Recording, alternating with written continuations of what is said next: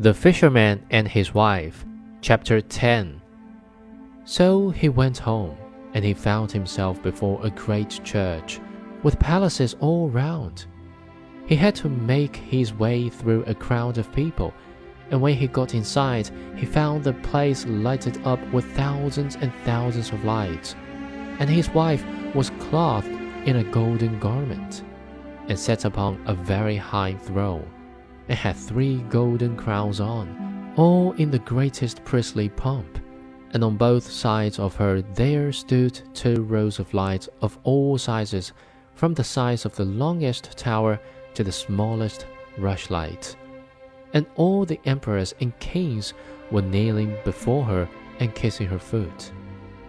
Well, wife, said the man, and sat and stared at her. So you're a pope? Yes, said she. Now I am Pope. And he went on gazing at her till he felt dazzled, as if he were sitting in the sun. And after a little time he said, Well, now, wife, what is there left to be? Now you're Pope? And she sat up very stiff and straight, and said nothing.